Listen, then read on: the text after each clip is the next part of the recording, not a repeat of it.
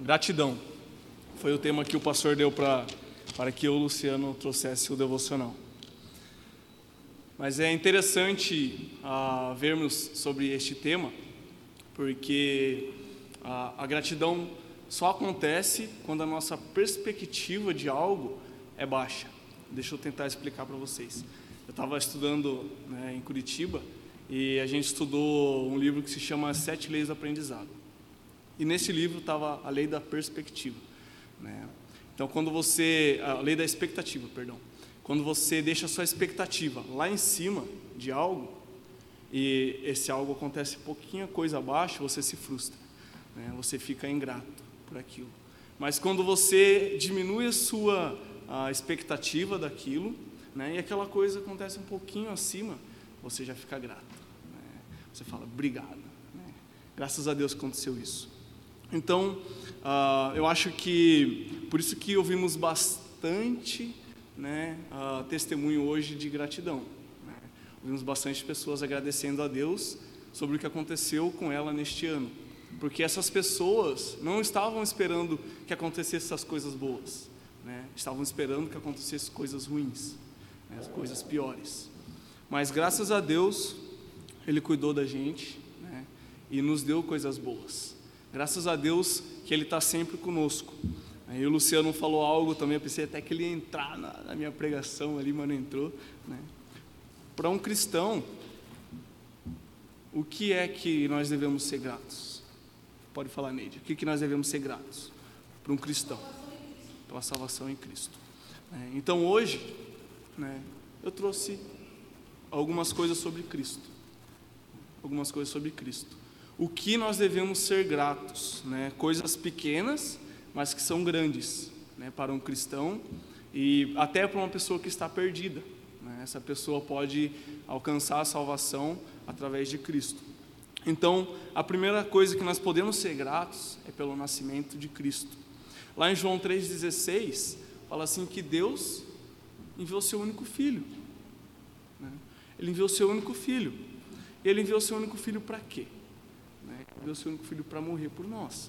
Mas antes de morrer, ele teve que nascer, teve que nascer homem.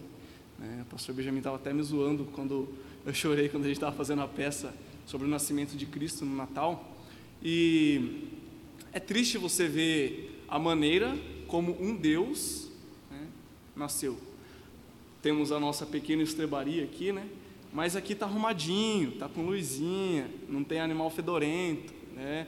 Está tudo bonitinho aqui.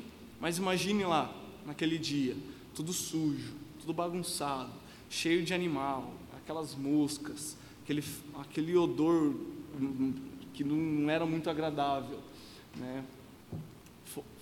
Era um lugar que você queria que seu filho nascesse? Não, né? Era um lugar onde você só iria colocar um animal. E Cristo nasceu lá.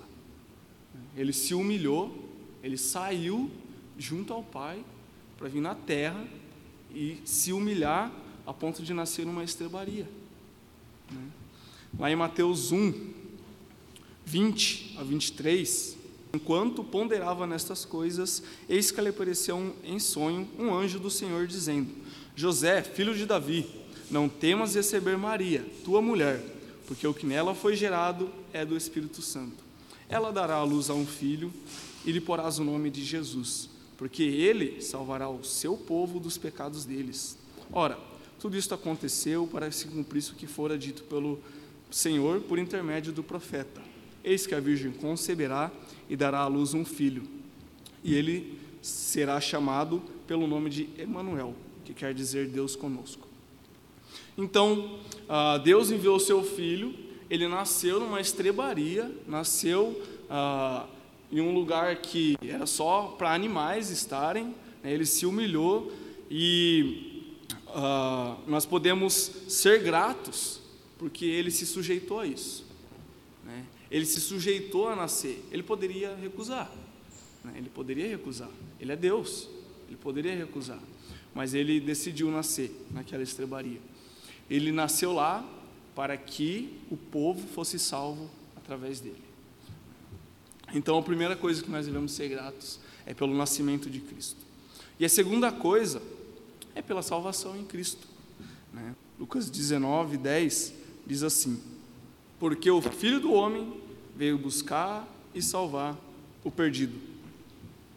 Hebreus, capítulo 7, versículo 23 ao 25, diz assim: Ora, aqueles são feitos sacerdotes em maior número, porque são impedidos pela morte de continuar. Este, no entanto, porque continua para sempre, tem o seu sacerdócio imutável, porque isso também pode salvar total, totalmente os que por ele se chegam a Deus, vivendo sempre para interceder por eles. Aqui está falando de Cristo. Está falando assim que aqueles, aqueles sacerdotes do Antigo Testamento eram em grandes números, porque eles iriam morrer, então tinha que ter outras pessoas para poder fazer o sacerdócio pelo, por nós. Mas Cristo é eterno, então ele é o único sacerdote que é eterno. Então nós podemos ah, confiar de que ele vai estar sempre conosco, nos levando até Deus, né, intercedendo pela gente para Deus. E ele fala assim que ah, por isso que ele pode salvar totalmente, né, qualquer um dos seus pecados, porque Ele é eterno.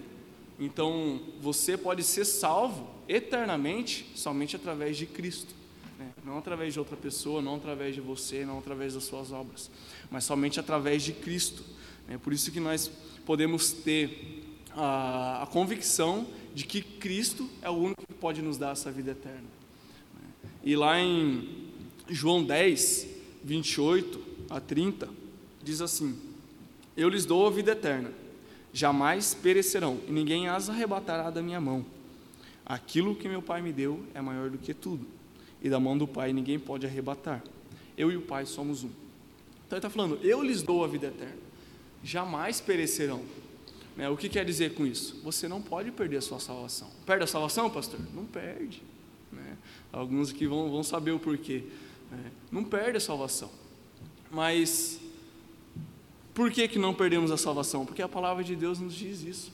Né? E se nós cremos que Jesus Cristo, o Espírito Santo e Deus é um Deus só, nós cremos também que nós temos uma, uma salvação que vai durar eternamente. Porque a palavra de Deus diz isso. Né? Se você não crê, né, ah, é bom passar a crer nisto, porque a palavra de Deus diz isto, né? e se você não crê nisto, é perigoso você ir para um lugar não muito agradável hoje. Né? Você pode morrer hoje e não ir para um lugar muito agradável. Então, nós podemos ser gratos através da salvação em Cristo Jesus. Né? Então, nós podemos ser gratos pelo nascimento de Cristo e podemos ser gratos também pela salvação em Cristo. Né? E só destacando um ponto, nós só temos a salvação porque Cristo morreu na cruz para nos salvar. Né?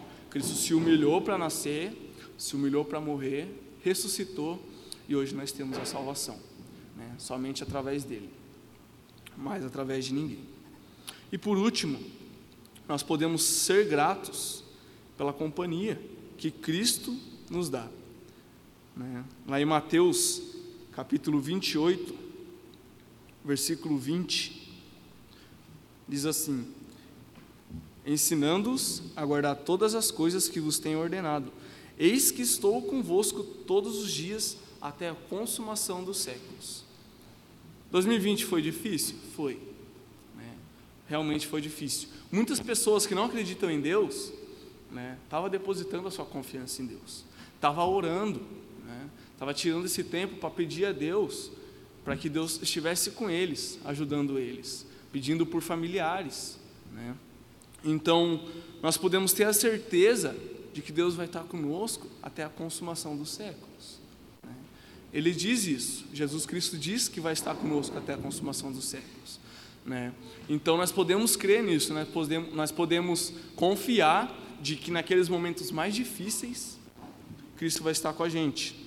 Lá em João 16, versículo 28 e versículo 33. Versículo 28 diz assim: Vindo o Pai e entrei no mundo Todavia, deixe o mundo e vou para o Pai. Né? Ele veio nessa terra, deixou o Pai, mas ele também foi embora desta terra e foi junto para o Pai. Mas ele, ele continua. No versículo 33, ele fala assim: Estas coisas vos tenho dito para que tenhais paz em mim. No mundo passais por aflições, mas tem de bom ânimo, eu venci o mundo.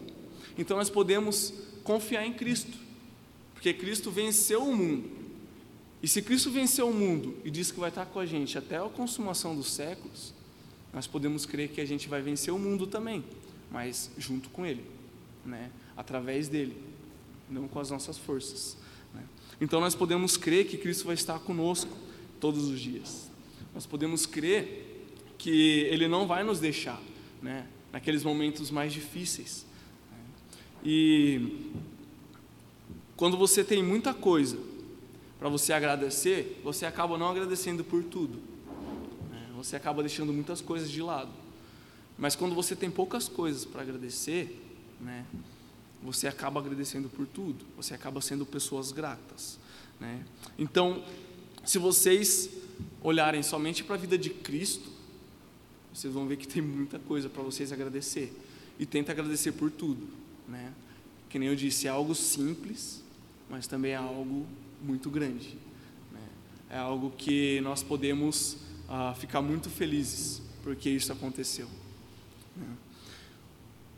Romanos 12, versículo 9 até o versículo 12 diz assim: o amor seja sem hipocrisia, detestai o mal, apegando-vos ao bem. Amai-vos cordialmente uns aos outros com amor fraternal, preferindo-vos em honra uns aos outros. No zelo, não sejais remissos, sede fervorosos de espírito, servindo ao Senhor. Regozijai-vos na esperança. Sede pacientes na tribulação. Na oração, perseverantes. E lá em Tessalonicenses 5, 16 ao 18, que o Luciano leu, né? Quero terminar com estes versículos. 1 Tessalonicenses 5, 16 ao 18 diz o quê? Regozijai-vos sempre, orai sem cessar, em tudo dai graças, porque esta é a vontade de Deus para convosco. Então, nós podemos ser gratos através de Cristo Jesus. Nós podemos ser gratos porque Cristo veio nesta terra para nos dar essa alegria, né? nos dar esta esperança né? de que nós um dia vamos estar com Ele, de que nós, a, a cada dia que vai se passando, Cristo está conosco. Né? Então nós podemos ser gratos através de tudo isso. Né? E uma exortação que eu faço é que não colocamos a nossa expectativa lá em cima para 2021. Continua no mesmo que você está. Né? Porque o que vier de bom em 2021, você vai ser grato. Né? Mas se você colocar sua expectativa lá em cima e não melhorar, aí você vai, vai ser ingrato. Né? Aí entra naquilo que o Luciano falou. Você vai ficar igual o povo de Israel. Só ingratidão, ingratidão, ingratidão, ingratidão. E não vai aproveitar as coisas boas que Deus está te dando. Então, a minha exortação é que nós sejamos gratos através de tudo.